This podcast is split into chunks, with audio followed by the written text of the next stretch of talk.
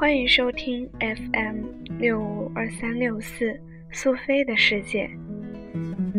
主播小雪呢，今天有那么一丢丢的伤感和失落。刚刚结束的上岗培训来得有些迟，但是在一周之后的今天，聊得来的几个好友，看起来感觉不错的男生，和同组的好些同学都没有好好的告别，就连大家一起的合影都马虎了事，看得不是很清晰，有些害羞的情绪在里面。所以到了最后没能好好组织大家的小雪，当然是非常不开心啦。怎样才能好好的去告别？如果是你，你会怎样做？你会安静的等待别人来与你告别，还是一个人偷偷的提前离场？我比较喜欢的一个公众号里一篇文章，提出这样一个新名词“你谢剑”。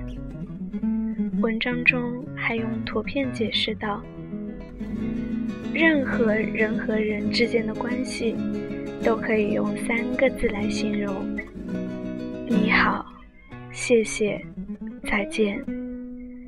所以珍惜，不要惋惜。接着，文中还说道：“从小到大，我们只被教会如何去交新朋友，去适应新地方，看新风景，打拼新世界，但是没学会如何去告别。天下没有不散的宴席，分离与告别，也许是世间最让人心碎的事了。”但是活在人世，有什么是可以永远不和你说再见的呢？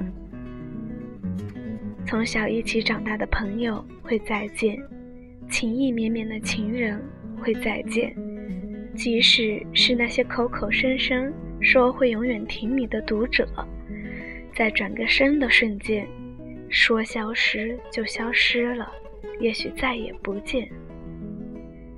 Share Anna Jardine 说过这样一句话：“机场比婚礼殿堂见证了更多真挚的吻，医院的墙壁比教堂聆听了更多祈祷。”记得毕业的前夕，心里也特别难过。